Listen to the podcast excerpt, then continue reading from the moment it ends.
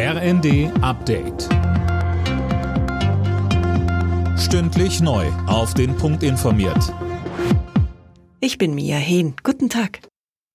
Die Bundesländer wollen einen Nachfolger für das 9-Euro-Ticket mitfinanzieren. Allerdings gibt es derzeit noch viele offene Fragen, sagte die Chefin der Verkehrsministerkonferenz Schäfer dem RND. Etwa wie teuer das neue Ticket wird, ob es bundesweit gelten soll und welche Kosten die Länder übernehmen müssten. Die Grünen hatten gestern eine Kombi aus einem 29 Euro Regionalticket und einem Bundesticket für 49 Euro im Monat vorgeschlagen. Das müsse Bundesverkehrsminister Wissing prüfen, fordert Schäfer weiter. Die Berliner Feuerwehr setzt alles daran, den Sprengplatz im Grunewald zu sichern. Die Einsatzkräfte haben sich am Vormittag ein Bild von der Lage gemacht. Weil auf dem Gelände noch Munition liegt und es deshalb für die Feuerwehr zu gefährlich ist, werden Roboter eingesetzt.